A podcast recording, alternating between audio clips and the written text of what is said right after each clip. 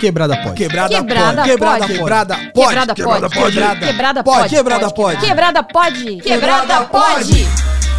Salve quebrada, eu sou o Mussua Live Eu sou a Dani Birita. e está começando mais um Quebrada Pode. É isso mesmo, sangue bom. Estamos de volta para mais um episódio sensacional do podcast preferido da Quebrada Sangue Bom. Hoje eu tô muito feliz porque tirando a Dani, tenho muitos amigos aqui pra gente trocar ideia, cara. E aí, minha querida Dani Birita, como é que você tá? Tudo certo, tudo na paz aqui com você. Tô muito bem também, graças a Deus. Glória a Deus. E vamos direto para os nossos salves. Vou mandar um salve. Ó, meu, meu salve hoje vai pro Marden Herfson. Não sei falar o nome dele. Marden Herfson. É isso aí que vocês entenderam. É o Marden Herfson, que é o nosso apoiador lá no Apoia-se, eu no PicPay. É isso mesmo, é Marden Reifson. Pra, pra- ele, ele deve saber porque ele deve- é o nome dele. É. Bom, e meu salve vai pra Carmen Lúcia Carvalho, muito obrigado. Vocês, meus queridos apoiadores, vocês são foda e mantém aí, ajudem a manter, ajudam a manter o Quebrada Pod vivo. E você que tá ouvindo, quer se tornar um apoiador, vai lá em apoia.se barra Quebrada Pod ou no PicPay, vai lá na busca, procura Quebrada POD, escolhe um plano, assina e faça a gente feliz. Considere apertar aí o botão de seguir aqui no Spotify. Seja um seguidor do Quebrada Pod no Spotify e a gente gosta demais. A gente já bateu aí 10 mil seguidores, é muito bom. E quanto mais, melhor, né? Então, clica em seguir e faça a alegria da quebrada. É isso aí. E agora vamos para o nosso episódio de hoje. Estamos aqui hoje, Leandro Santos. Oi. Com duas feras na coquetelaria, dois bartenders renomados, fofos, premiadíssimos, simpáticos, super conhecidos nas redes sociais. Então sejam muito bem-vindos, Zulu e Rafael Mariachi. Aê, caralho! Primeiro, obrigado, obrigado. Vou tomar a voz aqui, viu, Rafael? Obrigado, Leandro. Obrigado, Dani. É um prazer estar nessa prosa com vocês aqui, liberando bebidas. É isso mesmo. Ô, valeu, valeu o convite, Azul. Não, não se importa, não. Eu sempre deixo os mais velhos na frente aí. Pode falar na frente. Ô, louco!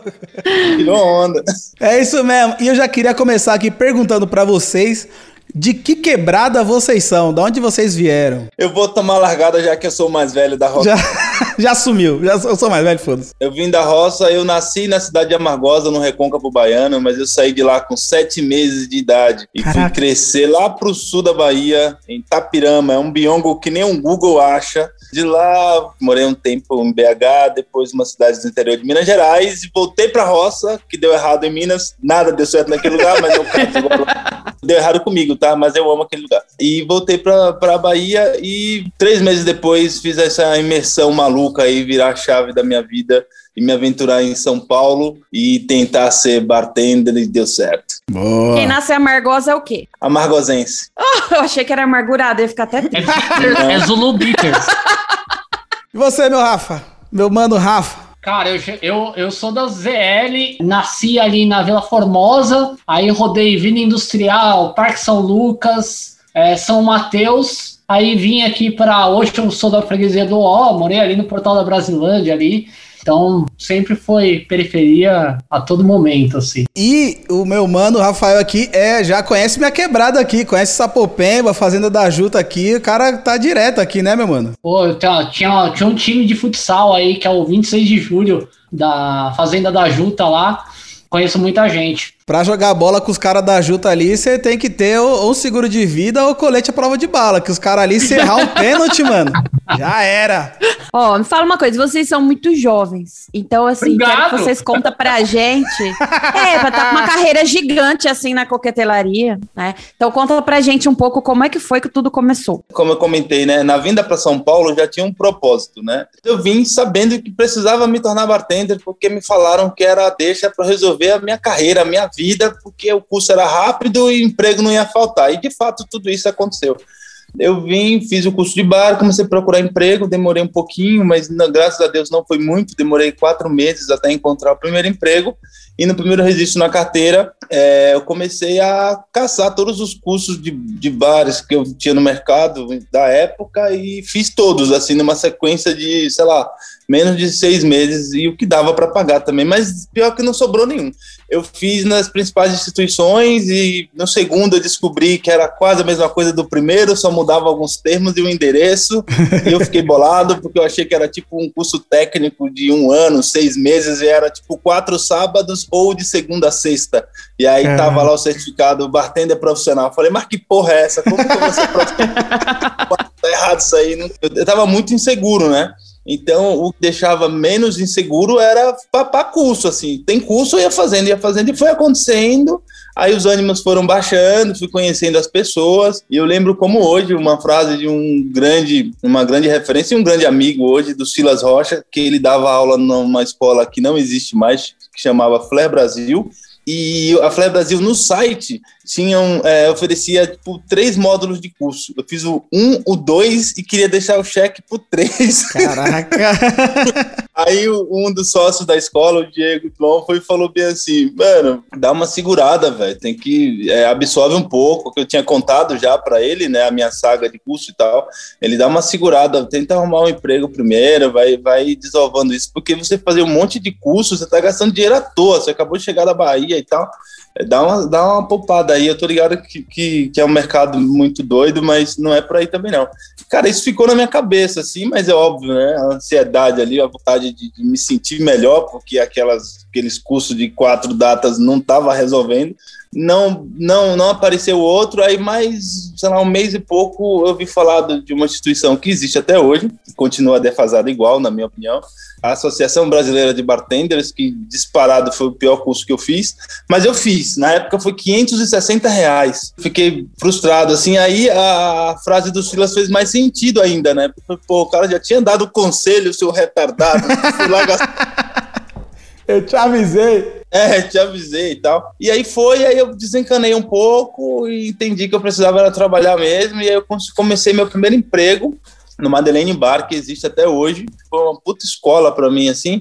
E de lá, através do, do, dos contatos, né, desses cursos que eu fui fazendo, essas pessoas como o próprio Silas, o André Bueno, que tinha sido meu, meu professor, e, e na extinta Bertones Bartenders, e eles tinham uma dinâmica que era muito legal. Não sei se as escolas ainda têm, mas pelo menos na época tinha, né? Você fazia um curso que eles definiam como freestyle, né, que é flare coquetelaria, e você poderia, você podia usar o espaço da escola para treinar flare. Se a escola tivesse funcionamento, ser ex-aluno era só entrar e treinar no espaço. E eu fazia muito isso. Eu achava que eu ia ser bom no flare, nunca deu certo. Eu ia muito. E aí, por conta disso, eu fui, de certa forma, forçando amizade com as pessoas.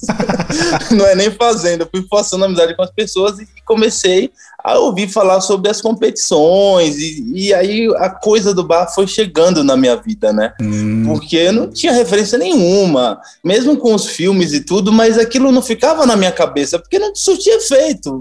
Foda-se que tem muitos filmes que mostram, hoje faz sentido. Quando eu morava na roça, aquilo e aí foi acontecendo, e, e essa coisa de, de, perfil, né? Porque tinha, pelo menos quando eu comecei na área, se falava muito sobre o bartender freestyle, o cara do, da bandana, o cara do hotel de, de blazer, ou sei lá. E eu fiquei meio, porra, mas e aí, né? Por que caminho que eu vou?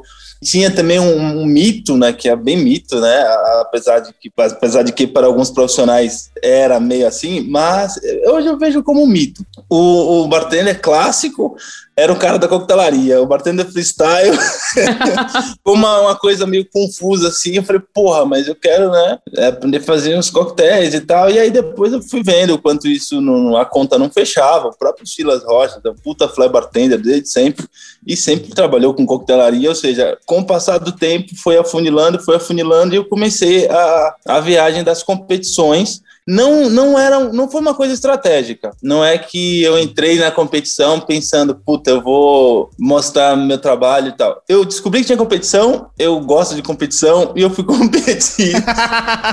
De campeonato de flare, eu cheguei a participar de sete. Aí foi aparecendo algumas competições de, de, de, de nomes mais relevantes no cenário de, de coquetelaria, de alta performance, vamos dizer assim. É, não que eu tenha ganhado até então, mas eu fui conhecendo os grandes nomes, né? Fui tendo acesso direto ali, pegar na mão, tipo, falar caralho, você é foda. O Rafael Mariatti foi um deles. O Rafael Mariatti já era um nome de, de, de, de mídia, já, já tinha lá seus, seus, destaques na Veja São Paulo, que é o principal veículo ali. Eu me lembro como hoje já saiu uma matéria dele, não lembro qual foi o veículo de cara, mas acho que foi pro PJ Clarks na época, eu já tava com uns três anos na área por aí, três ou quatro, eu acho sair alguma coisa, e eu ficava ticando os nomes, né? Tipo, pra me aproximar e tal, pra, sei lá. E eu fui conhecendo essa galera através das competições e, e qualquer encontro que, na era pré-Covid, nosso segmento ele é muito ativo, né? Praticamente Sim. toda segunda tem um encontro de, de, envolvendo companhias de, de bebidas. E eu dava jeito de entrar em todos. Às vezes meu nome nem tava lá e ficava lá. Ó, oh, mas você já vai contar o podcast inteiro, não pode? A gente tem umas perguntas pra fazer aí. Deixa o homem falar, cara, ele vai. Fala muito! Fala muito! Fala muito! Não, Você enchendo mas... o saco. É que eu tô vendo umas perguntas que já tinha ali, ó. Outra pergunta era assim: coquetelaria sempre foi uma opção, mas antes o Rafa tem que falar. Eu comecei de 49 para 2000 eu acho que, como todo bartender dos anos 90, quis trabalhar com, com coquetelaria por conta do filme Coquetel. O bartender pode falar que não, mas sonhava em ser o Tom Cruise lá com trabalhando com o pé na areia ali na, no, no, no, no Caribe, né? Ah, e, e, até que você, você lembra um pouco o Tom Cruise, hein, Rafa? É, do avesso. Que... Olhando meio de lado assim, tô vendo daqui, eu acho que ele lembra. Ele, eu lembro o joelho dele. É, então, e aí, aí eu fui atrás, fiz um curso na época que hoje é uma faculdade, era a OTEC. A OTEC, ela era uma escola técnica.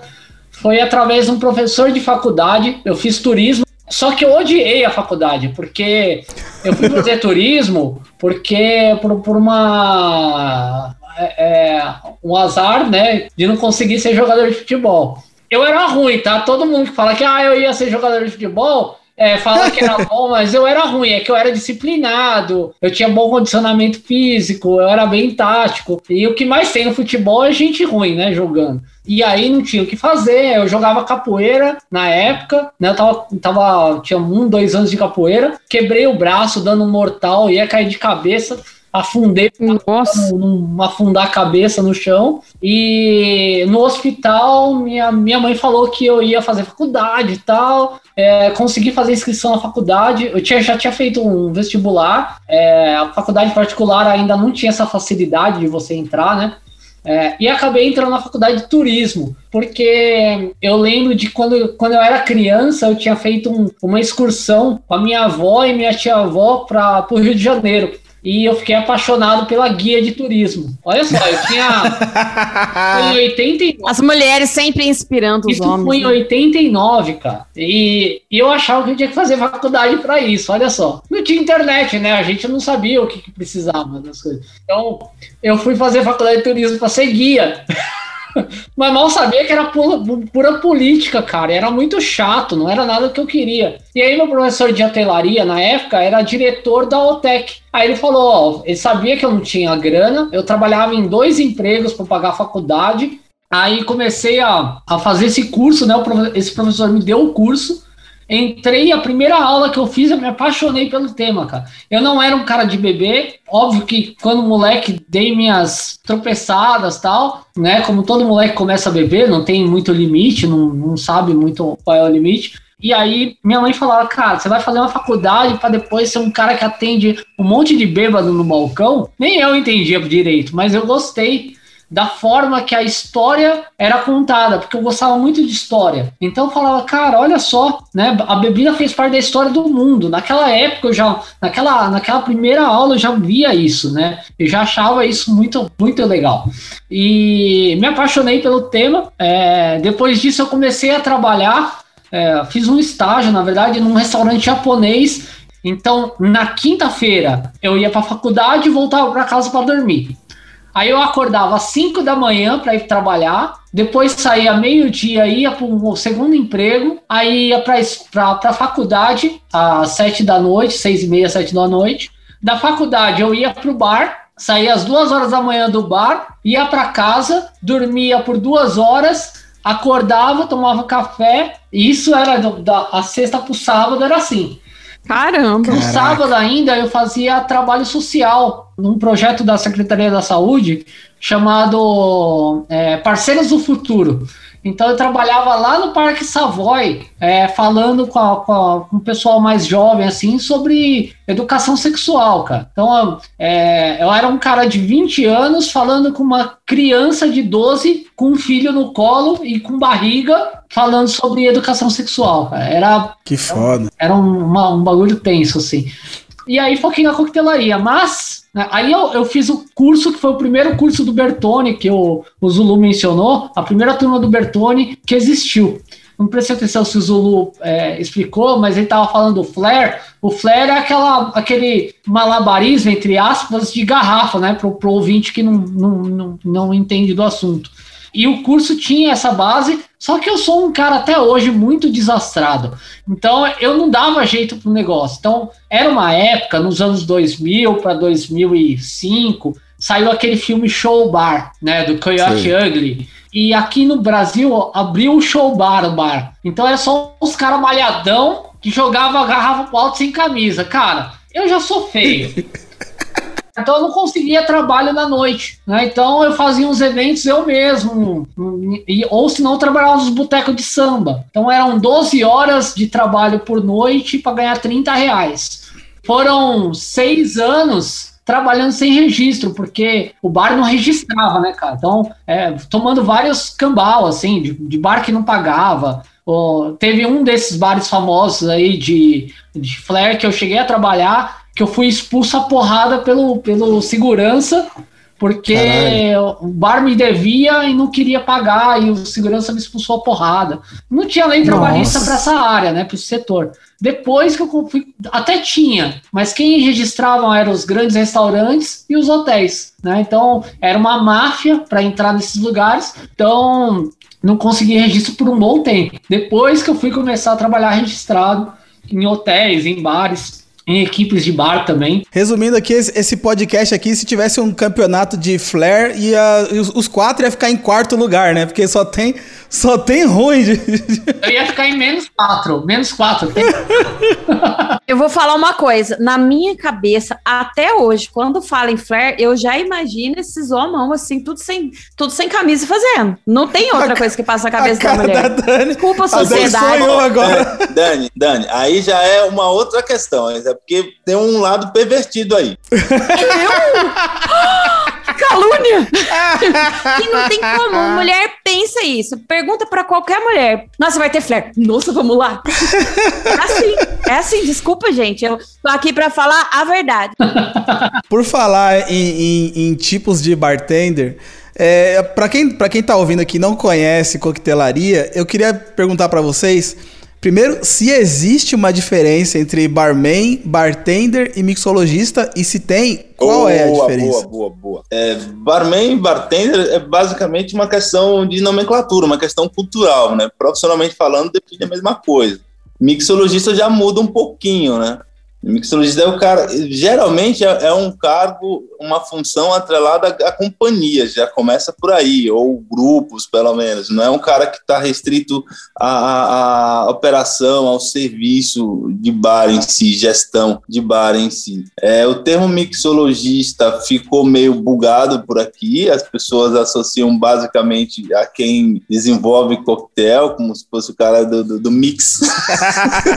é o cara do mix. Uma coisa do rasa, é óbvio, tem vários casos muito bem colocados, mas no geral, se você considerar, por exemplo, bio de Instagram do mercado, você fica bugado, porque hoje em dia está super na moda, bartender e mixologista, os meninos que estão fazendo um trabalho de serviço de bar bem básico, inclusive.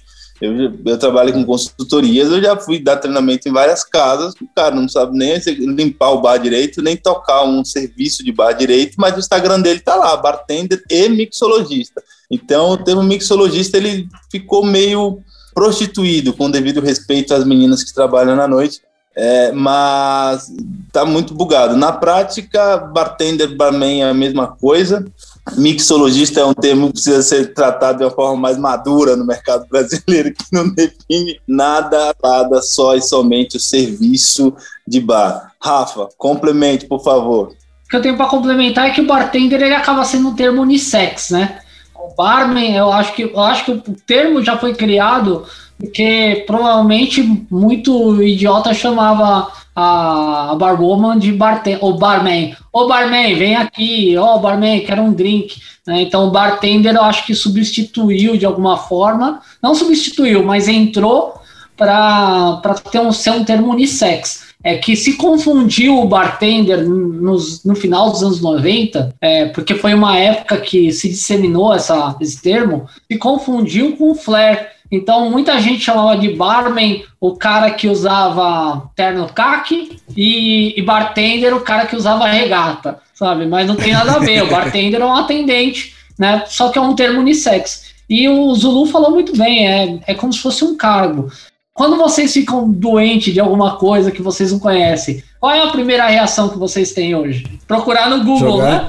Jogar no Google. Então, provavelmente, o, o que, que acontece hoje? O, o bartender, ele jogou no Google, mas não se aprofundou na pesquisa, pegou a primeira tradução. Porque não existe. Que chique, né? É, não, não, a, a mixologia, mixology, é a palavra para coquetelaria em inglês. Ninguém fala cocktailing em inglês. Ah. Todo mundo fala. E, a, e, e coqueteleria é do espanhol. Por que, que a gente tem coquetelaria como tradicional no Brasil? Porque a gente, a coquetelaria brasileira, ela não foi influenciada, pelos ingleses e americanos, e foram, foram é, pelos latinos, principalmente pelos uruguaios e argentinos. E coqueteleria é a palavra deles que virou coquetelaria. Né? Então, por isso Caraca. é que tem, às vezes, uma falha de interpretação.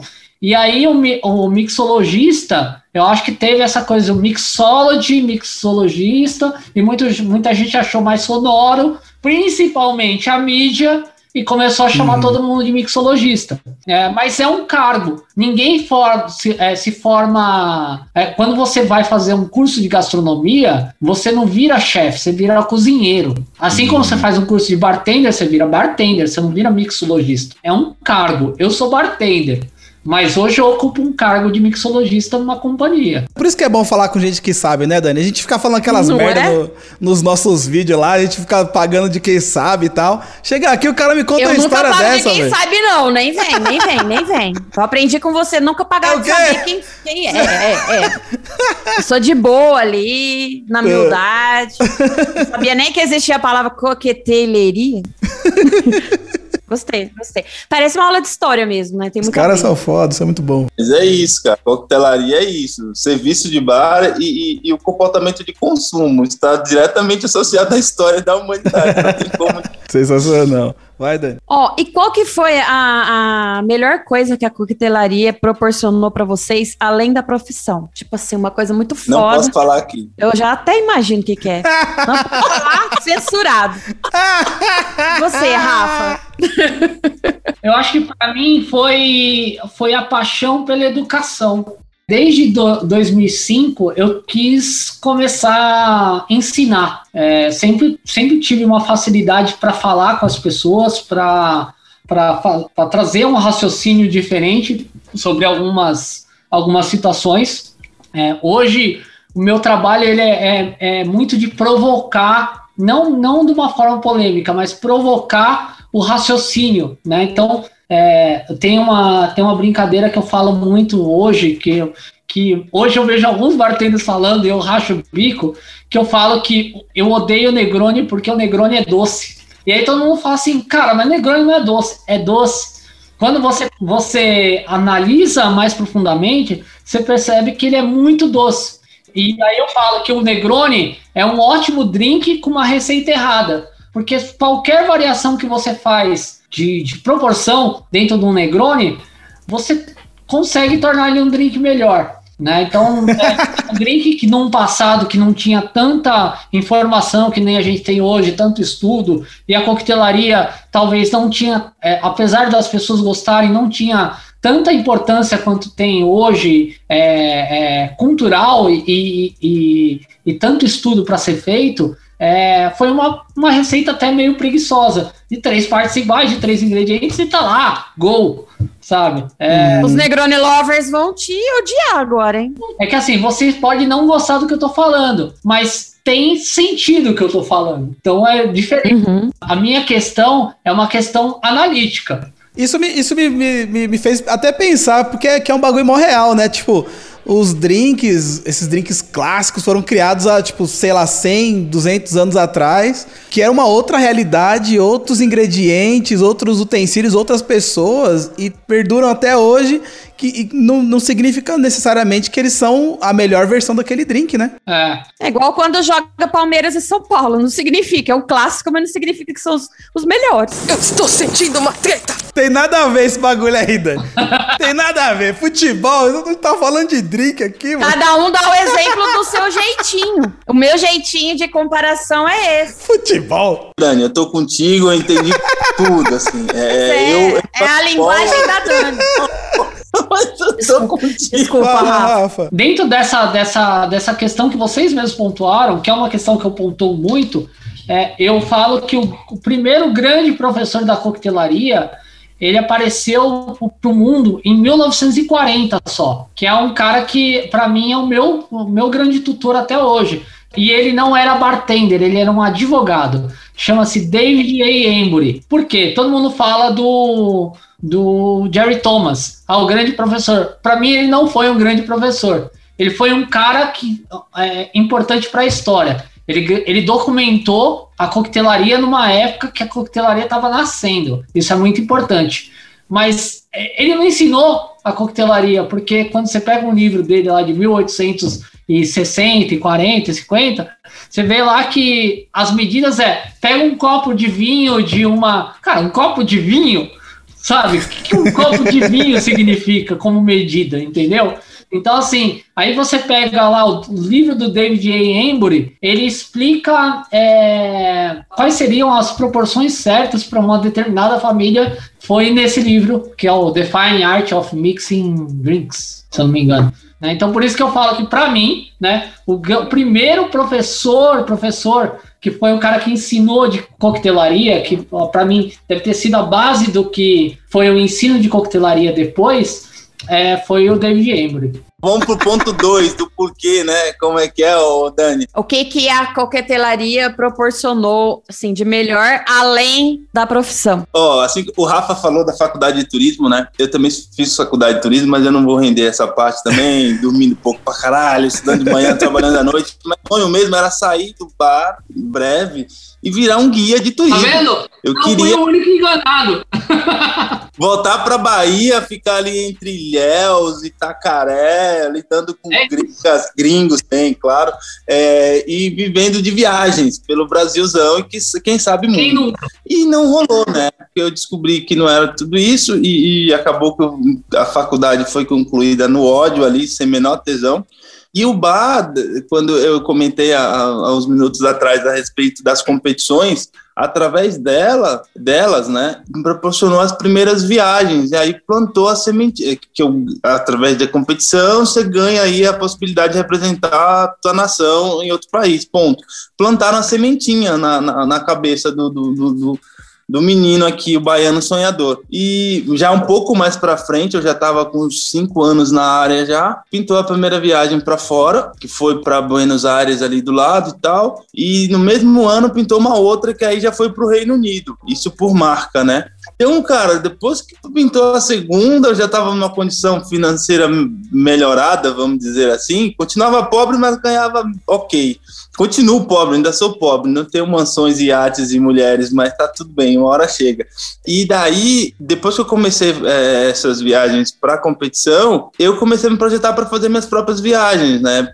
Mas já visando sempre eventos de coquetelaria no aspecto internacional E, enfim, eventos de coquetelaria. Então, era pessoal, porque eu sempre curto também, mas sempre com esse viés profissional, não para competir mais. Eu viajei por marca para fora do Brasil quatro vezes. Hoje, eu tenho 12 países visitados, é, países diferentes, né? E só para Londres são seis viagens: três para Alemanha, duas para Holanda, três para Bélgica. Então, assim, o, o que a coquetelaria me proporcionou foi viajar pelo mundo para beber bem, conhecer mais pessoas fodas acompanhar as premiações dos melhores bares do mundo, que eu acompanho desde 2015, em tempos presenciais. E se não fosse a coquetelaria, eu tenho certeza que eu não viajaria tanto, não conheceria tantas línguas, literalmente.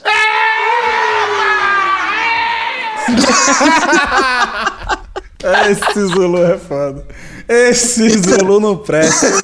Todo molemolente. Eu queria saber de vocês agora qual foi a, a primeira criação, o primeiro drink que vocês fizeram? Bom, é, lógico que o primeiro, o primeiro drink provavelmente não foi de vocês, mas qual foi a primeira criação que vocês fizeram e se foi a mais importante? Se não foi, qual foi a criação mais importante da sua vida? Nossa, óbvio que não. Meu, meu primeiro foi uma bosta, cara. Uma coisa, uma mistura de suco de fruta com. com eu lembro, cara. Era um pagode que tinha na Vila Madalena chamado Unha de Gato. Foi um drink que era uma mistura de um monte de suco maguari com. Que delícia! Um pagode com isso, muito bom. E vodka, e eu chamava ele de você. E aí a menina pedia: O que, que você quer beber? Aí a menina falava: Você, sabe? Que... Olha só, velho. Era, era essa porcaria aí. Ligeiro, ligeiro. Ai, tadinho, saliente. Ó, oh, vamos lá. Eu vou pegar do primeiro, assim, primeira combinação, é, sei lá, nos cursos acaba que tem uns testes e tal, mas eu vou falar do primeiro que foi para um cardápio, que foi no Madeleine, foi 2011 que, que esse drink entrou que eu, eu, fui nos moldes, né, dos pilares, assim, de alguns grupos de coquetelaria que, que, aprendi no curso e tal, então não me arrisquei muito não, que na verdade ficou parecendo é, um estilo um cosmopolita, uma coisa assim, mas naquele momento ali, tudo era, era, era muito meu, assim, sabe? E eu gosto daquela receita até hoje, assim, eu não costumo replicar, mas eu gosto dela até hoje, que eu lembro como hoje. 50 ml de vodka, 20 ml de limoncello, 20 ml de sumo de limão siciliano, 10 ml de xarope de açúcar e um, um raminho pequeno assim de, de alecrim é, desfiado, jogaram só as, as, as, folhinhas na coqueteleira, bater bastante e coar na taça coquetel. Aí eu fazia um triângulo com uma fatia de, de, de limão siciliano, um furinho com um palitinho, colocava só É muito bebida no... liberada esse drink, eu amei. e eu, eu batizei de Madeleine Cocktail. Nossa, eu fazia umas coisas. Tinha que falar assim, né? Madeleine Cocktail. 2008, oito anos depois de começar a coquetelaria, eu fazia umas coisas tipo, pô, o que que acontece se eu fizer um cruzamento de Cosmopolitan com Apple Martini e fazer os dois drinks em camada ainda? Então, cara, é, às vezes eu vejo um moleque com um ano de coquetelaria fazendo, querendo fazer é, é, é o seu próprio bitter. Eu falo, cara, eu demorei 10 anos para fazer um drink decente para alguém beber, sabe? que não fosse uma cor radioativa. Então, não, tenha pressa, sabe? É meio isso, mas eu demorei bastante para fazer o meu primeiro drink decente, assim, sabe? Porque talvez, é, não, não sei, talvez o Zulu ainda já pegou uma época de referências melhores do que eu. Certamente, certamente. Não tinha. A internet não funcionava do jeito que funciona hoje, né? É. Eu acho que só a Dani vai saber do que eu tô falando. você quer dizer com isso? Que você é velho. Eu só me baseio pela internet, gente. E só coisa facinha. Eu, tô, eu adorei esse daí do pagode. Adorei o do Zulu também, é da misturinha lá com, com o negocinho. É assim. O que, o, que homem, o que homem fazia na internet era ver, ver, ver quanto que tava o jogo no, no do, do, do, time e, e acessar o Pomba Louca. Pomba Louca? Só que nessa época sabe o que eu tô falando. Eu não vou falar, eu prefiro me Gente, manter esse. Pomba Louca dá uma arroba de Twitter, de meme. É, eu prefiro me manter em silêncio é, sobre né? a pomba louca. é, e qual o drink mais marcante aí da carreira de vocês até hoje? Ah, o Banzeiro. Banzeiro. É, o Banzeiro já, inclusive, já, já esteve no Bebida Liberada, né, Dani? Já tomei. já tomei. E o seu, Rafa? Poxa, eu tenho, eu tenho alguns, cara. Eu tenho um que, que não era um super drink, era um long drink, que foi a primeira vez que eu ganhei um prêmio, assim. Até foi um campeonato que o Zulu disputou comigo, que foi do Balls Around the World. Que era o primeiro, foi o primeiro campeonato online que existiu, assim. Né? É, então foi um, um, drink chamado Ipanema Soul. Então tem um vídeo na internet, um vídeo super legal de um, de um, de um ex-diretor de cinema que, que fez edição para mim, muito bacana. É, então era um drink açaí, bourbon, é, era um drink bem gostoso e era bem bonito.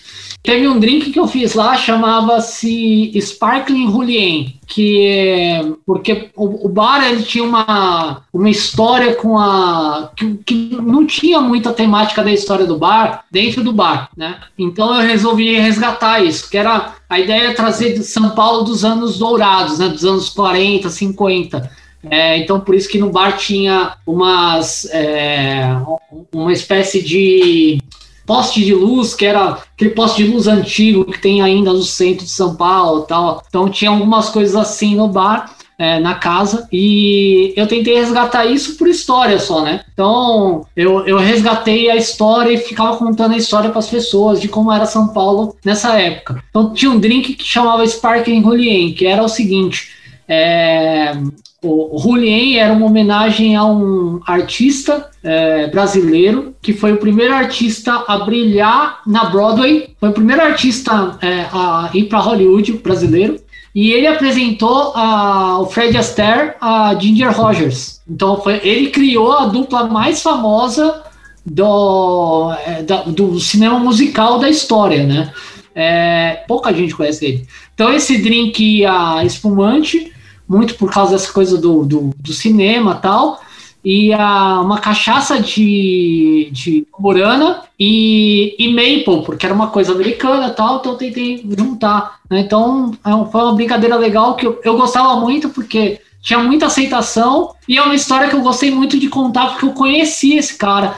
E depois que, que ele soube que tinha o drink o nome dele, já com Alzheimer, com Alzheimer ele soube, a filha dele foi no bar para provar o drink, assim, sabe? Vocês se era a filha ou era uma, era uma parente dele, foi no bar para provar o drink e falou, poxa, até meu, meu o, o Raul ficou sabendo, sou da família dele e tal. É, e, e, foi muito legal para mim, né? Porque é, às vezes uma coisa inocente acaba resgatando uma, uma homenagem legal de alguma forma, né? E teve um drink recente que foi um old fashion que é daquele é um, é um, drink que eu, que eu que, que, é daqueles aquelas coisas de bartender velho que não conta o segredinho, sabe?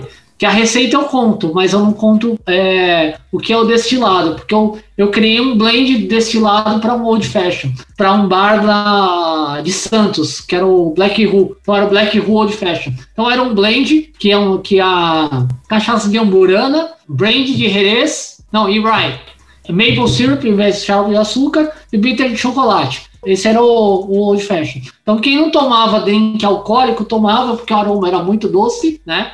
A junção desses ingredientes, né, o Jerez com a Gamburana principalmente, fazia com que é, a percepção alcoólica diminuísse, né? Então virava um drink super comercial também e era um clássico super alcoólico. Então foi um drink que foi muito legal para mim porque é, eu não lembro é, de alguém pensando assim, pô, vou criar um blend, tirando o Long Island Ice Tea, eu nunca pensei em alguém falando assim, eu vou criar um blend para fazer um drink. Pode ter, pode ser que alguém fez tal, mas na minha cabeça assim eu não lembro. Então é um drink que até hoje quando eu faço guest e tal, eu faço questão de fazer ele assim no bar. O cara é brabo. Vai, Dani. Quando que vocês perceberam que as mulheres começaram a entrar na coquetelaria? Eu ia falar a palavra dominar, mas ainda as mulheres não dominam, né? Mas vamos chegar lá.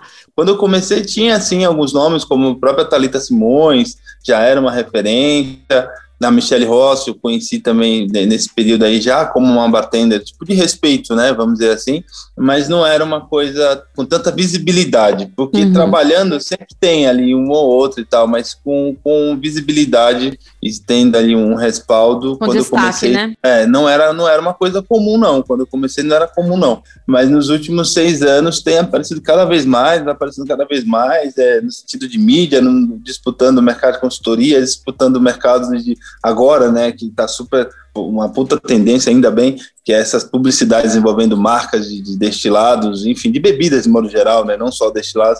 Então, é, aparece o tempo inteiro, tipo, homem, mulher tal. Preto que não aparece muito, infelizmente, só tem um despontando nessa porra, eu fico puto. Precisava ver uns 10 pretos nessa porra, nesse mesmo mercado aí, caralho. Mas é, é bem racista, mas na parte do, do, do, do mercado feminino eu vejo uma crescente muito grande, mas não dá para falar muito, né, porque precisaria ser mulheres falando, porque a impressão que eu tenho é essa, mas não sei o que, que é, qual, como é que é a real impressão para as mulheres que estão no mercado. Eu sei que é diferente, assim, quem faz drink e quem é, é formado, que nem vocês. Mas nos perfis de internet fazendo drink, as mulheres estão dominando. Tipo, o drink assim que eu faço, tem assim, um atrás do outro que eu vejo cada vez mais e sempre mais mulher. E eu tô adorando ver isso.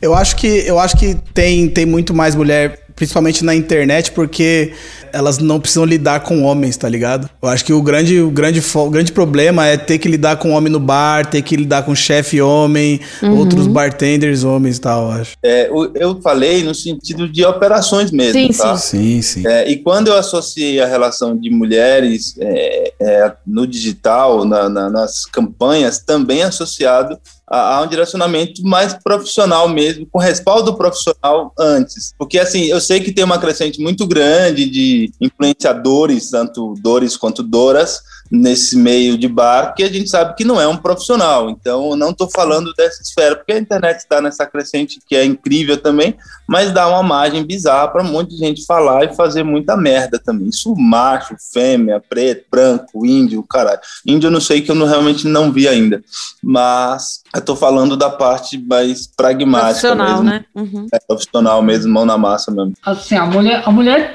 ela não, não em quantidade, mas ela sempre teve presente na coquetelaria, né?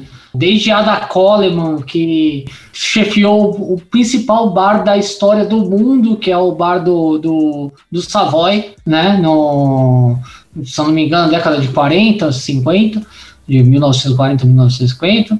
Mas eu acho que o grande problema da coquetelaria é que ela sempre teve uma. Acho que vou falar pelo Brasil, tá? Não posso falar pelos outros países mas a, a coquetelaria sempre teve ligado a uma questão de força, assim como um serviço de pedreiro, por exemplo. Você está no bar, você tem que carregar caixa. Você está no bar, você tem que carregar barril. A coquetelaria hoje, ela, ela deixou claro que tem coisas separadas. Existiam hoje no Brasil, pelo menos em São Paulo, né? Ou, ou no Rio de Janeiro, talvez, talvez em Curitiba e BH, você tem bar de coquetel e você tem um boteco normal. Então, provavelmente, o, se, se a cidade onde o bartender vive existe essa divisão, né, que tem mais cidades do que eu falei, tá? Mas a cidade que o bartender vive tem essa divisão, você consegue ter uma pluralidade maior porque existe o bar de coquetelaria onde o cara ninguém vai ter que carregar barril e provavelmente se tiver que carregar aquele bar já entende que a excelência do serviço exige uma pessoa própria para fazer aquilo. E eu trabalhei com mulher que carregava barril de Guinness comigo, sabe? Mais, sem preguiça, mais, com mais força que muito homem. A gente tem na coquetelaria brasileira muita mulher que está muito tempo no mercado, tipo lá do Nordeste mesmo, a Maria Bento, é no Rio de Janeiro a Sandra Mendes, espalhado pelo Brasil. A gente tem mulheres com um número muito pequeno, mas é, elas estavam ali. É, eram, eram batalhadoras, resilientes, mas elas estavam ali. A gente precisa de pluralidade no destaque, mas vale lembrar que a coquetelaria é para a sociedade um subemprego. Então a coquetelaria é da, é da periferia. Ela não é do cara do Itaim, ela é da, da periferia. A Faria Limer quer comprar ação na bolsa, ele não quer ficar atrás do balcão é, servindo bebida. Então, é, esse, essa batalha é nossa. Óbvio que é, a indústria, a mídia, ela busca por uma estética de acordo com, com o que o jogo pede. E aí vai se destacar aqui, aquele que o jogo pede. Ah, né, é, com todo respeito, o Zulu é modelo, ele é bonitão, negão bonitão tal, mas é talentoso. Então, assim, eu, eu, eu sou pai, tenho 40 e tô casado, então eu posso falar essas coisas, já me, já me é permitido. é, então, assim, se, se ele tiver de um lado de um outro negão é, talentoso, o programa de TV, a marca, ela, ela vai filtrar pela estética. E, e, isso vai acontecer, eu acho que em todo o mercado, não é só na coquetelaria. Mesmo com essa, é, esse comportamento de segregação escroto, mas hoje o mercado ainda está muito mais aberto para fazer na raça ali, mesmo não querendo tanto, abraçar a, a galera do movimento LGBTQI, mais é assim que fala, não quero falar merda, pelo amor de Deus, mas de, principalmente pele branca e mulher também de pele branca. Primeiro que mulher preta, a gente mal tem salva a Maria Bento que está na luta lá, que está dentro dessa esfera, mas uma, o mercado ele não dá espaço para mulher, já é mais difícil. Para mulher preta ele não dá em absoluto. Para o homem preto, bem mais difícil, bem mais difícil. Agora, dos outros movimentos, existe uma crescente, inclusive, porém, são brancos. Isso é um fato. Você pega todos os nomes das mulheres do mercado, são brancas. Já é difícil para a mulher. Para a mulher preta, é quase impossível. É no sentido de taque, não quer dizer que elas não estão trabalhando, trabalhando sim, mas muito provavelmente ganhando muito menos que todas as outras. No caso do homem preto, é a mesma coisa, cara. Cara, eu aprendi isso muito na raça, a faculdade me ajudou também, conversando com muitas pessoas, na grande maioria brancas, e, tipo, e o Bob, que é um irmão da vida aí, a gente fala muito sobre isso. Mas, bicho, nas minhas primeiras, primeiras conversas para proposta de consultoria, eu sentar na mesa para aguardar o dono do restaurante para conversar, já tive situação, não aqui em São Paulo, em Goiânia, que um amigo do sócio é, chamou ele a uns 5 metros de distância que eu ouvia. Ele falava, mas ele tá sentado na mesa. O cara apontou, sentado na mesa, você vai conversar com ele aí? Tipo, o mercado não aceita a gente ainda. Né? Tipo, eu consegui de voador aí, Exu na frente, é Exu isso. de costa. é, foda, é uma coisa é foda, que, foda. Mas... Tem uma coisa que eu acho que reflete também na, na questão política que o país vive, que é o choque de gerações, cara. Uma coisa que a gente acaba tendo que entender é que ainda as pessoas que empregam, as pessoas que dão oportunidades, são pessoas que tiveram uma realidade, educação totalmente diferente da nossa e viver uma, uma parte da vida muito maior, com isso sendo é, é, a, a, coisa certa, esse posicionamento sendo certo, do que vendo ser errado. E, e, e os movimentos de inclusão é, começaram e, e, e chegaram com muita força de uma vez. Isso é muito bom, mas leva tempo para você fazer essas pessoas que estão no mercado, é, que são mais velhas, assim, entender. Elas estão certas, elas não estão certas, mas leva tempo para elas entenderem. Não, e, nem... e esse, principalmente no mercado de, de, bebidas, assim, com homofobia, com é, machismo, com, com racismo. Sim, sim. Eu entendo o que você fala, é, acho escroto. Não o que você fala, mas o fato, né? Como as coisas é, eu nem digo, eu nem digo só e somente do, do, do, dos donos do capitais. Mas eu falo assim, é, sei lá, é, tem uma esperança da, de ter uma movimentação de baixo para cima também, sabe? Tipo, é algo que estimule também, tanto a negrada que está começando, até outros que já estão há um tempo na área aí. Eu converso bastante, bastante não, mas vai, vamos colocar uma média de três vezes por ano com algum profissional da área que, pô, o cara tem uma puta base boa, consegue montar um cadáver, consegue treinar uma equipe, consegue isso aquilo. Tipo, já tomei café com, com os irmãos pro cara falar, mano, como que você fez para conseguir conversar com esses caras? Porque é foda. Às vezes eu não consigo, daí a pouco brota outro cara lá que é um consultor, é, é um chefe de bar, isso aquilo, e obviamente, né, não é preto.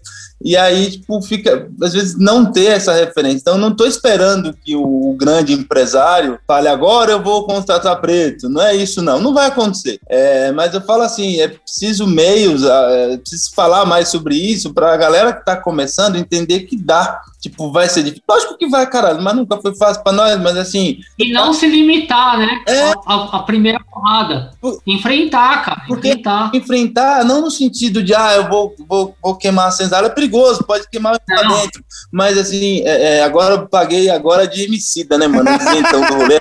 Zulucida, caralho. Mas enfim, o que eu quero dizer é assim, ó, é focar mais em investir em você mesmo, tipo, porque a gente vive numa bolha, como o próprio Rafael falou, quem, quem domina a operação desse mercado é a galera da periferia, assim, é o pobre, né?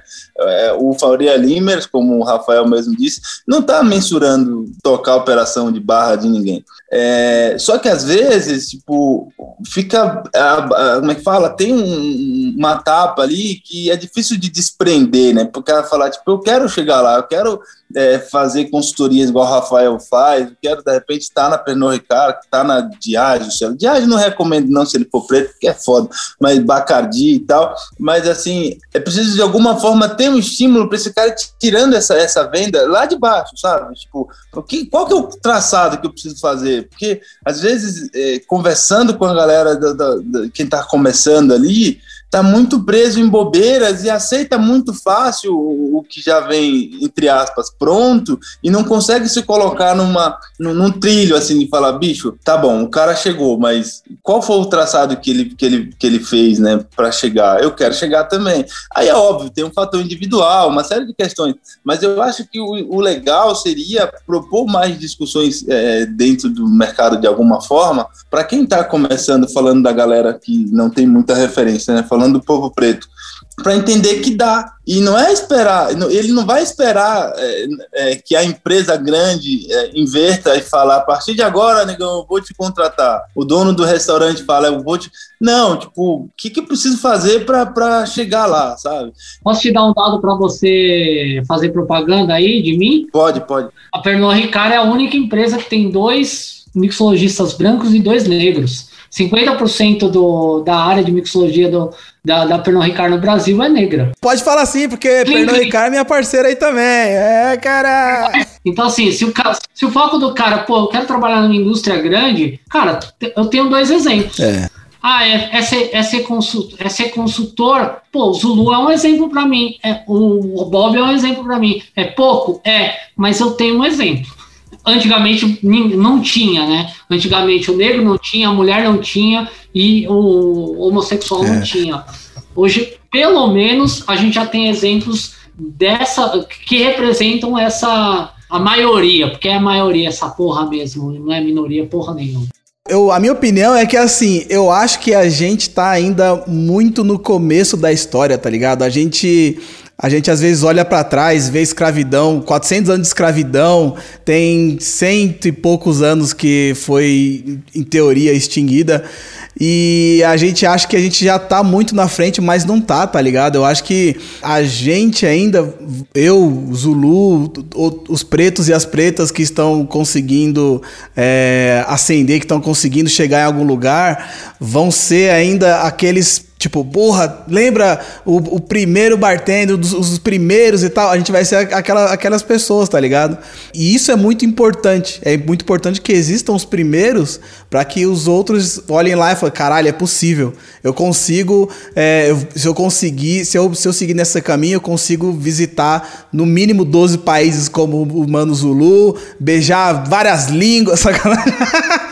Não, esqueci, me empolguei, me empolguei ele vai consigo ser bem sucedido, fazer vários drinks e tal. Então, é muito importante que a gente é, seja esse exemplo, tá ligado? A gente luta muito, a gente tá batalhando bastante, mas eu também acho que não vai ser de um dia pro outro que, que essa mudança toda vai acontecer, tá ligado? Só que também isso, isso não pode tirar a nossa vontade de continuar. Porque a gente vai, a gente vai influenciar muitas, muitas pessoas, tá ligado? Acho do caralho, tem que continuar mesmo. Eu tô bem de influenciada, né?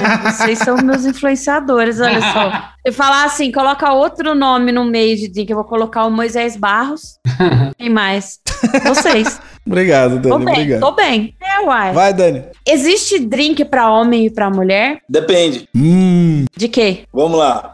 É escroto pra caralho? É. Porém, se a gente pensa, agora eu vou falar como consultor que roda pra caralho. Bicho, tem lugar que, tipo, essa merda precisa você precisa passar no Fantástico e na, no meio da novela das seis e das nove para ver se impacta as pessoas porque fica muito bem estruturado essa, essa, esse filtro, sabe? Tem uma visão homofóbica e machista pra caralho que trava uma galera de tomar um coquetel, sei lá, numa taça martini de cor vermelha ou rosa. Uhum. Então, fudeu. Se você olhar num contexto de visão geral, é escroto? É. Na prática, é. Tu põe um drink desse, o macho não vai querer, não vai comprar, nem não é não vai querer, ele não vai comprar. Tô falando de São Paulo, do, da microbolha de alta coquetelaria, não. Tô falando lá de Imperatriz do Maranhão, como já fiz consultoria lá naquele buraco buraco, por exemplo.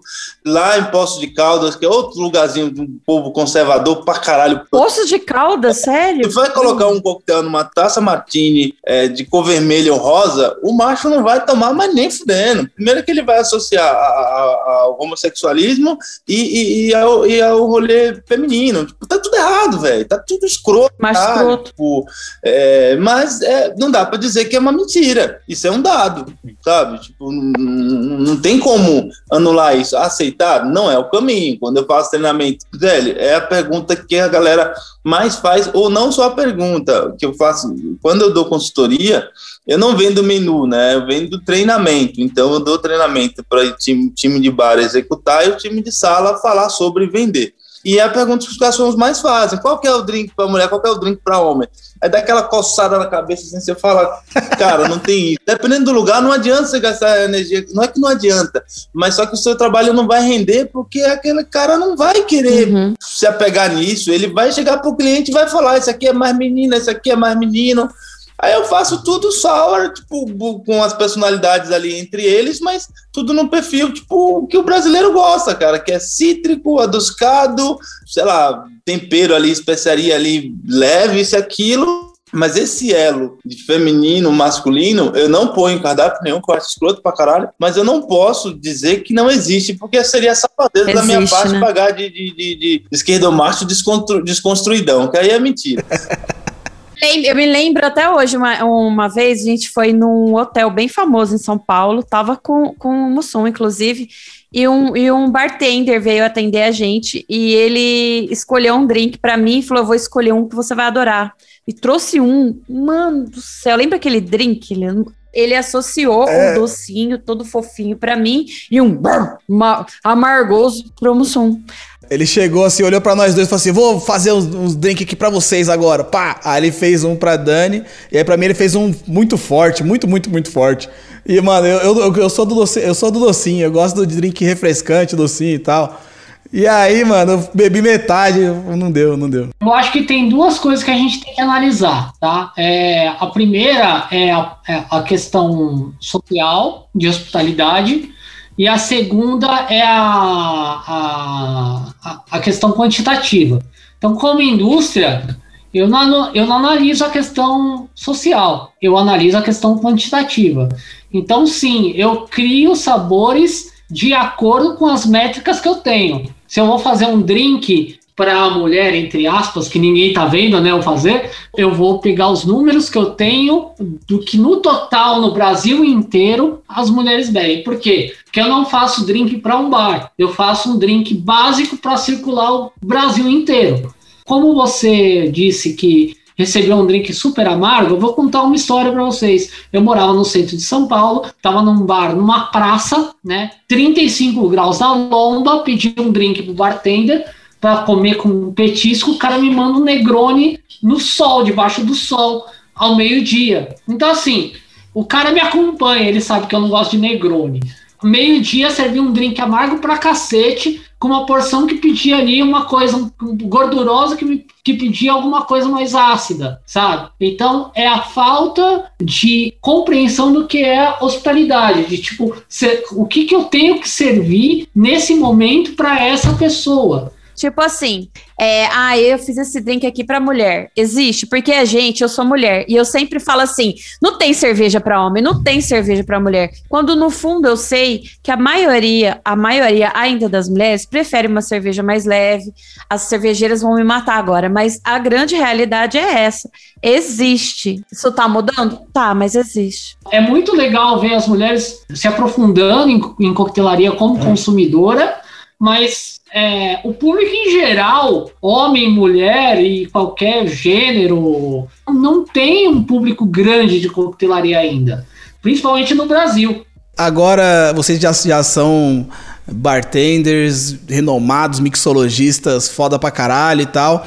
E eu queria saber para vocês como tá sendo, além de ter que manter o nome e é, reconhecimento em bares e restaurantes, vocês ainda têm agora que lidar com a presença digital, né? Que é cuidado de redes sociais, criar conteúdo para as redes sociais. Como está sendo isso para vocês? Não mudou muito, não. Eu continuei o canal no YouTube molhando a palavra. No, no ápice da pandemia, diminuí um pouco o, a, a, como é que fala?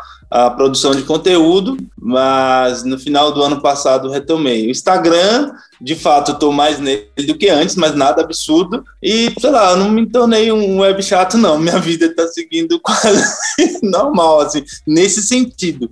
Eu continuei a, a ideia, a, a, parada no YouTube do mesmo jeito, e o Instagram eu estou postando mais do que antes, mas continuo do mesmo jeito. Tipo, é History, IGTV e feed. Não, não virei o TikToker, nem, nem nada do tipo, não. Mas, tipo, quando você é, passou a criar conteúdo para internet, foi uma parada assim natural, você criou ou você sentiu que tinha que também entrar na internet? Natural não foi, mas assim, eu criei o Facebook lá em 2010, na mesma época do Madeleine, que eu já falei alguns minutos atrás. É, eu me perdi bastante, que eu postava foto sentado na quebrada com garrafa de whisky standard, tipo pé no chão, ceboso, e postava foto semi-profissional de coquetel, tudo no mesmo negócio. Aí a galera falando, velho, essa foto tá meio esquisita, você, né, você posta um drinkão da hora e outro drink com pé sujo aqui na quebrada, organiza direitinho.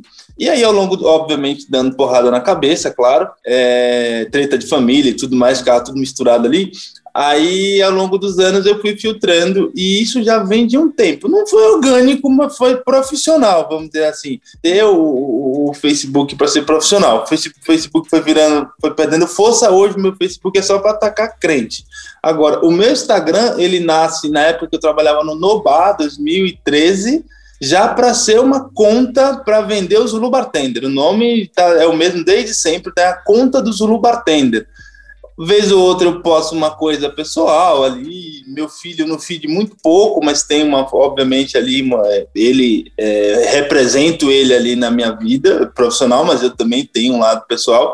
No, no eu ainda alimento uma coisinha ou outra, meus gatos e tal e mas é uma conta profissional, isso sempre foi. Não vou dizer que foi orgânico, mas assim, o Zulu Bartender, o arroba Zulu Bartender nasceu para ser, ser profissional e mandar, né, fogo nos racistas, fora Bolsonaro, isso é padrão. Mas, mas não é uma conta onde eu fico pagando de, de falar de política, até porque eu não sou um, um, cientista político, não fico falando de relevo do Brasil, não fico falando de, de, de mercado internacional, eu só falo de coquetelaria mesmo, malemar é um conteúdo ou outro sobre um post ou outro, né? É, trazendo capoeira, por exemplo, um, algum, alguma coisa que eu faço, mas muito pouco.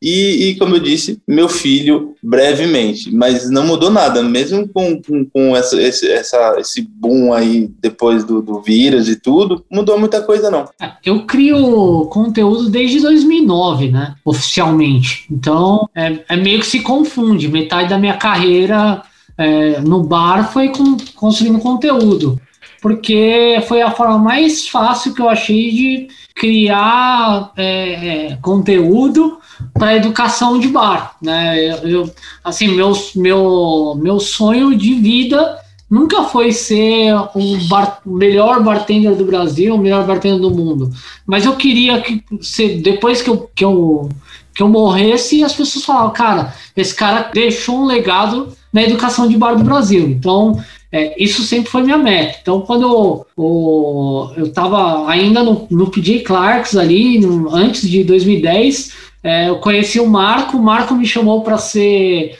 é, é, o primeiro colunista do Mixology News, né? Eu comecei escrevendo lá, não existia nem BuzzFeed, a gente já fazia as listinhas de sete coisas, de não sei o que, até a, a, a coluna chama Sete Doses, está lá ainda. Inclusive, a maioria dos, dos artigos mais comentados do site são meus. Depois, quando entrei na Pernod, foi uma briga para mudar a revista que a gente tinha do Clube do Barman é, para o digital, que era um, um bibelô de, de todo bartender. Todo bartender se orgulha até hoje de, olha, eu tenho a revista tal. Só que a gente sabia que tinha um cara ali no Acre, tinha um cara ali em Manaus que não recebia essa revista. Então a gente queria trazer informação para o cara também, sabe? Então a gente foi pro digital e foi conteúdo todo dia, novo todo dia. A gente já chegou a fazer 450 artigos, não era é, post, 450 artigos num ano, cara. Então, assim, é mais de um, de um artigo por dia, assim, é uma coisa absurda. E aí, quando eu vi o Instagram, eu percebi que muita gente que estava na indústria é, acabava se escondendo um pouco. E eu pensava assim, cara, é, o mixologista é um bartender. O bartender tem a imagem de um jovem. Até quando eu vou ser o jovem da indústria, para a indústria? E quando eu deixar de ser o jovem para a indústria, quem eu vou ser para essa geração que de uma semana para outra você tem um novo herói? Então eu percebi que eu precisava fazer um tra trabalho paralelo para me manter no mercado. Talvez eu seja um dos poucos na indústria brasileira de bebidas que ainda se importa em criar conteúdo no perfil pessoal ali, porque eu faço questão de estar presente como pessoa também, né? É, não é para aparecer ou para conseguir job, porque eu não posso, nem posso fazer job, né? É, eu tenho um compromisso como empresa, então é muito mais para me manter, muito como garantia mas para me apresentar para novos bartenders que aparecem todos os dias. É, eu me deparo muitas vezes com bartenders que não, não sabem, nem imaginam quem eu sou. E também me surpreendo quando eu vejo o número de pessoas que sabem quem eu sou, assim, porque é, eu, eu, eu, nunca, eu nunca me imaginei, é, ah, pô, uma pessoa popular, uma pessoa famosa. Eu, eu imaginava assim, pô, tem, um, tem alguns bartenders que me conhecem aí sabe? Era sempre o que eu pensava. Então eu procuro sempre estar em todas as redes, em breve também no Spotify, aí mais perto de você. Boa! Vocês levam ou levavam muita cantada atrás do balcão? Aí é bullying, aí é bullying. A cara do Zulu. Ué. O Zulu, o Zulu fala assim: como assim só atrás do, do balcão? Como assim? Não acontece, não, Dani, isso é bobeira. Não, né? é bullying, aí. Aham. Uhum. Mas, ó, é, é, aquilo. Eu sempre fui bom de conversa. Eu nunca tive, eu nunca tive habilidades faciais, assim, mas de conversa sempre fui bom. Mas entendeu? atrás do balcão, você ia, você ia servir um drink, dava tempo de dar aquele chaveco, assim? Não, mas às vezes tinha uma pessoa ali. Eu achava que a pessoa já chegava na voadora, assim. É, às vezes tinha uma pessoa ali sentada, começava a conversar com você, ah. e tal. E aí, conversa vai, conversa bem, conversa vai, conversa bem. Eu nunca fiz nada no trabalho, óbvio. Mas uhum. é, aconteceu de. Uhum. Não, não, nunca fiz. Mas já aconteceu de, de, de marcar encontro depois, conhecer depois. E até, até eu acho que mais com bartender mesmo do que com cliente, assim. Era pela conversa, né? Porque se dependesse de outro atributo, eu tava ferrado. e você, Zulu? Oi. Uh, oi. oi o quê? Não, tem, tem sim, Ai, tem. É, essa, essa questão do assédio no serviço de bar é, muito louco, assim. Tem várias esferas, né? No, no, no, e não tô falando só de mim, eu sei que todo mundo, tanto a mulher que trabalha no bar, quanto o homem, do cliente e, por vezes, colega da área também. Da parte do cliente, é, eu sempre tive uma cisma em, em alguns pontos, né? Porque tem uma galera que vem como se, cara, sei lá, teu corpo fosse parte, fosse posse, né? E aí mexe em dois campos, né? Peraí, porque eu sou um profissional do serviço. Primeiro já fica pré-definido ali que tu é um pobre fudido e a, a madame ali cheia da grana pode falar como quiser ou bater pra cima de você, você nem dá muita ideia, afinal de contas, é um pretinho ali trabalhando para me servir. Então já mexe ali nos campos que eu não gosto muito. Uma vez no La Maison em nem faz tanto tempo isso, 2015, uma cliente no domingo à tarde já tinha tomado uns três ou quatro Aperol Spritz, chegou a ponto de pegar na minha gravata, cara. Tipo, trampando. E não acho isso nada bonito, não acho isso nada romântico, tão pouco sexy. Eu acho isso muito escroto, a ponto de que eu, só penso o seguinte: a minha deve olhar, ver um preto trabalhando ali, tipo, é, foda-se, tipo, eu quero lhe usar hoje. Tipo, veio, puxou na minha gravata, perguntou que horas que eu saía. Cara, me deu um, uma raiva, assim, sabe? E, óbvio, tem chaveco saudável também, lógico que tem. Galera que vem, senta, troca uma ideia, vai pro olhar, como ser humanos normais, assim, que eu acho muito legal. E eu gosto de curtir também essa vibe. Agora, o, tem as, igual você falou, Dani, certo? Comentou que achava, rola. Rola, não sei se rola com todo mundo, mas comigo já rolou, essa foi mais escroto mas já rolou alguns também de é, se eu costumo ir, fazer drink na casa dos outros, um negócio meio assim, tipo, evasivo também. Eu chegar e falar, opa, peraí, né? Pergunta o nome. Ah, pela... não, aí, aí já ultrapassa a, o respeito. Aí uma é coisa foda, é uma cantadinha, é né? Outra é uma. É um, é um abuso, né?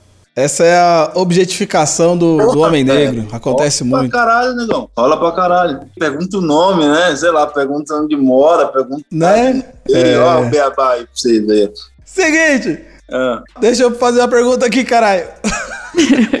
eu quero saber de vocês o que vocês acham que vai ser o novo hype da coquetelaria. E eu queria saber, hoje em dia ainda é a, a gin tônica? O Zulu acho que é o rum. É piada interna. O Rum é interna. Mostra o dedo. Gente, eu mostrei o dedo pro Rafael, tá? Vocês estão ouvindo. é piada interna, é piada interna. Ó, oh, velho, vou ser bem sincero.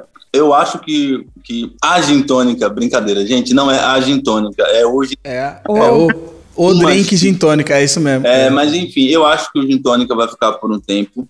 E vou ser muito franco, eu não consigo imaginar qual vai ser o próximo, não, cara. Tem uma série de fatores aí externos que influenciam para determinar quem que vai ser o próximo. Já tentaram influenciar desde 2015, que eu já, já respondi entrevista para vários veículos de, de, que envolvem né, cultura de gastronomia, é, com esse, essa visão viralatista. E, ah, na Europa o rum tá na moda, você acha que vai ser a bola da vez, a bola da vez, a bola da vez. Não foi até hoje. O brasileiro tem um da puta com derivado de, de, de cana-de-açúcar, é cachaça, é rum, o povo associa ainda. É, é, esse berço racista do caralho desse país. Então não vai ser o rum por tão cedo, cachaça também não. O brasileiro continua tomando muita cachaça sim. A gente bebe, muitos não assumem, nem falam com esmero, com respeito, mas vai continuar consumindo. Espero que aumente, que eu acho. Agora é uma frase com achismo mesmo, tá? Eu acho que com esse boom do gin deve ter até diminuído, mas eu não tenho dados para falar agora sobre isso. Mas eu acho que realmente deve ter diminuído pelo menos uns 5%.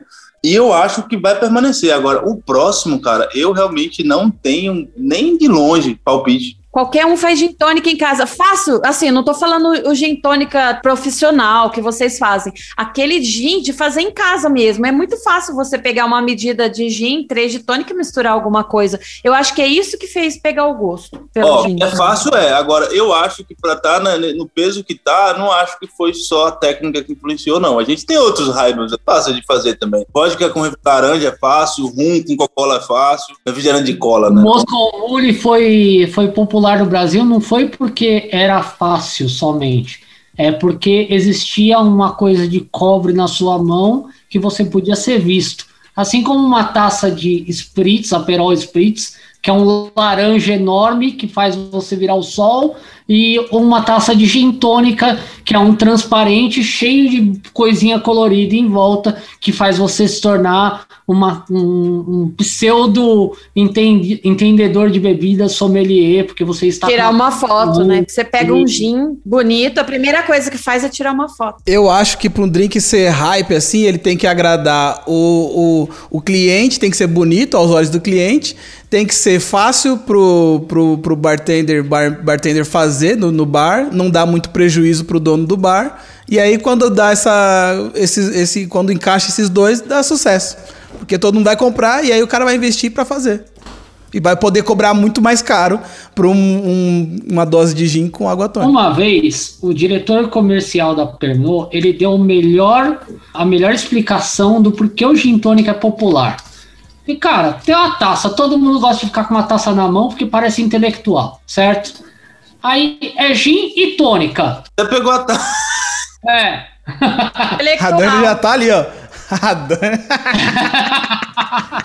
É, é gin e tônica. Tá fraco? Põe mais gin. Tá forte? Põe mais tônica. Tá quente? Põe mais gelo. E, sabe? Então, assim, existe uma mística lá no, no, no de como foi feita a, a, a gin tônica, que falam que a, que a taça, a copa, né? Que, que, como falam na, na Espanha, era uma coisa super antiga. Mas, na verdade, chegaram num restaurante e falaram, porra, a gente só tem chegaram lá, o Ferran Adrià, chegou lá com o Javier de Los Muelas, falou: Porra, nossa comida é do caralho aqui no Alburi, mas as nossas bebidas são uma merda, que a gente só tem aqui no, na Espanha sangria para servir. Eu faço um prato que o cara tem um ano para fazer uma reserva, pro cara tomar uma sangria com o prato. Não dá, né? Essa bebida de quermesse. Então, pô, o que, que a gente pode fazer? Pô, tem um monte de gin aí no estoque. Cara, o que, que vai no gin? Pô, tem um monte de ingrediente em cada gin. Pô, cada gin tem um sabor diferente. Como que a gente pode destacar esse sabor? Pô, vamos diluir pra cacete, porque tem muita graduação alcoólica, e a gente potencializa o sabor que a gente quer nesse gin. E foi aí foi feito a gin tônica, numa taça bonita, porque é um restaurante Michelin ou Fifty Best, tem muita força no vinho e tem, então, também tem muita taça de vinho. Então vamos jogar lá. A realidade foi que assim, foi tudo uma, um caminho para fazer com que uma coisa simples virasse é, é, sofisticada e que o mundo inteiro comprou como isso. O mundo inteiro não, porque você vai em Londres, é, o londrino se nega a tomar numa taça. É long drink, o, o consumidor. Nos Estados Unidos, em pub, você vai tomar em, em, em copo baixo, cara sabe? Gin tônica, você vai tomar em copo baixo. O Leandro não gosta muito disso, mas tem uma série, não é Friends, tá?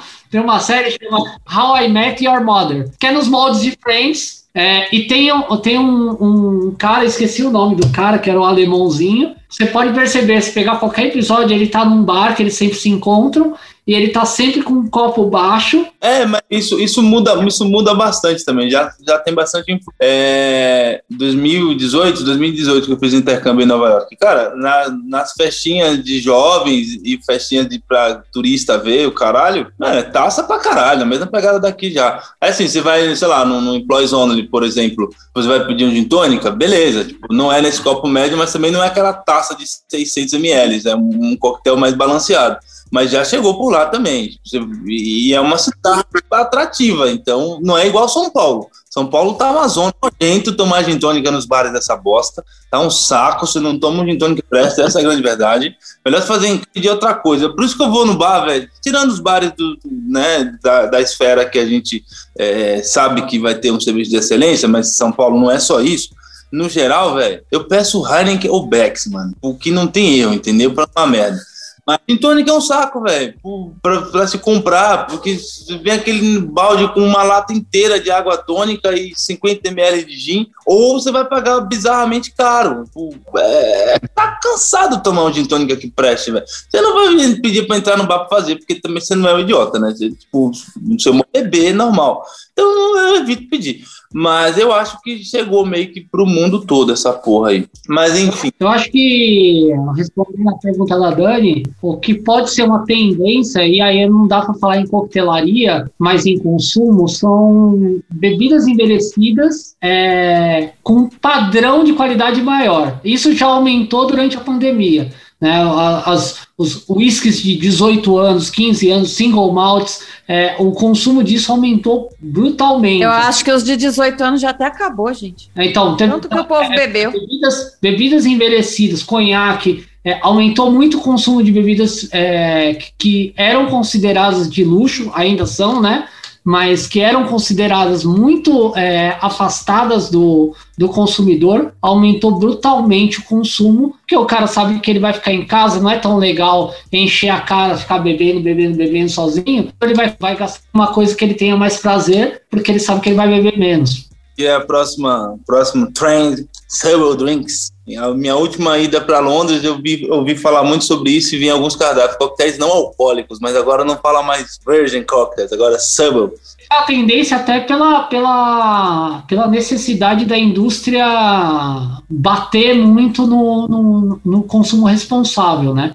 E também tem um estudo pós-millennials aí, que com a diminuição de álcool, porque são, é, aumentou a, a, essa nova geração aí entre 20 e 30 anos, aumentou demais o número de pessoas que, que levam uma vida saudável, regrada, alimentação regrada e que preferem sair sem beber. Não é à toa que a gente tem uma diminuição é, brutal também aqui no Brasil de baladas, é, festas ao ar livre, porque você tem outros horários, né? As pessoas não, não, não têm mais tanto costume de sair só para ficar de madrugada, né? Acho que isso é uma tendência também nos bares de você ver as pessoas até saindo para beber mais cedo, é né? uma coisa que já acontece na Europa muito. É, acho que isso vai acontecer muito posicionado por causa da pandemia.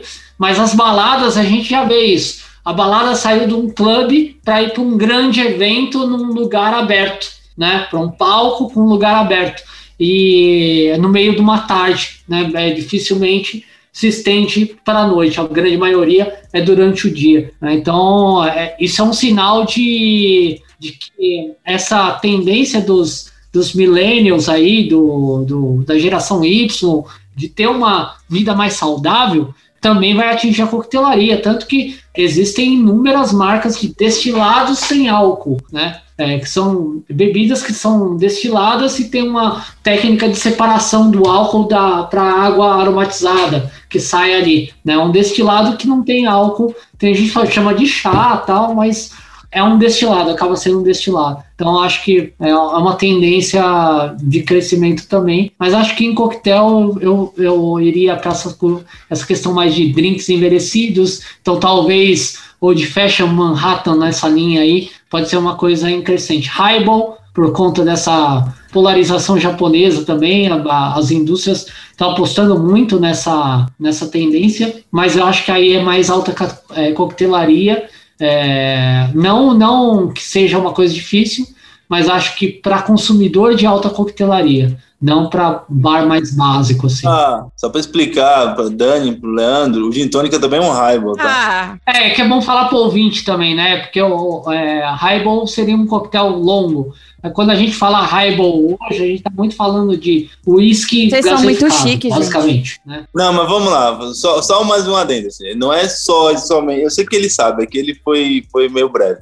Não é só esse coquetel longo, é basicamente a combinação de um destilado, uma parte de um destilado, para duas ou três partes de uma bebida não alcoólica. Que aí pode ser suco, gaseificado, a puta. Você sabia, Leandro? Acho que eu sabia, mano. Eu fiz highball lá no, no bar aberto, cara. Aqui é Zona Leste. você toma no copão na praia, aquilo também highball. é um highball. É um highball, é. Aí, ó.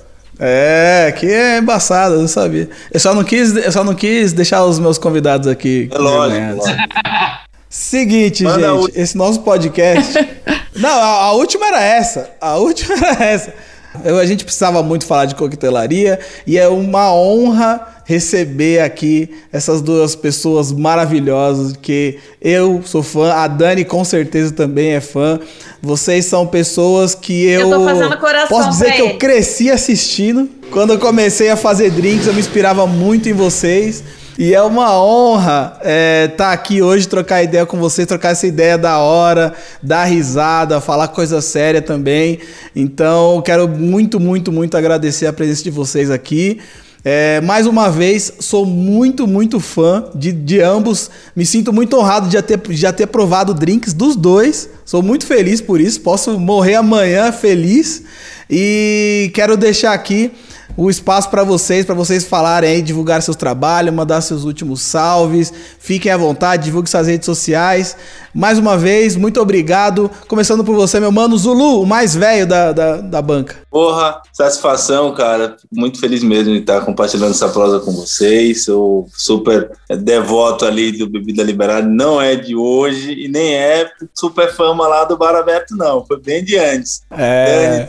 Dani, uma querida aí já. O Zulu, ele dá like nos vídeos do Bebida Liberada, todos. Às vezes comenta, vai. Acompanho real mesmo, acompanho real mesmo. Eu gosto muito do trabalho que vocês fazem. Então, obrigado. É uma satisfação muito grande estar compartilhando essas vivências com vocês aí. E eu sou o mais novo de todos aí, só para relembrar, tá? é, Rafael. Meu mano Rafael, Maria, Mariachi ou Mariachi? Como vocês quiserem aí, todo mundo erra. então, meu mano Rafael, deixe seu último salve agora o pessoal aí do Quebrada Pod. Divulgue seus trampos, meu mano. Não, eu queria agradecer todo mundo. É, acho que acho muito bacana o trabalho que vocês fazem, porque é, introduz, por mais é, é que seja uma coquetelaria básica, é, introduz o interesse do, do consumidor em evoluir para uma, uma coquetelaria mais é, exuberante, mais, mais complexa, né?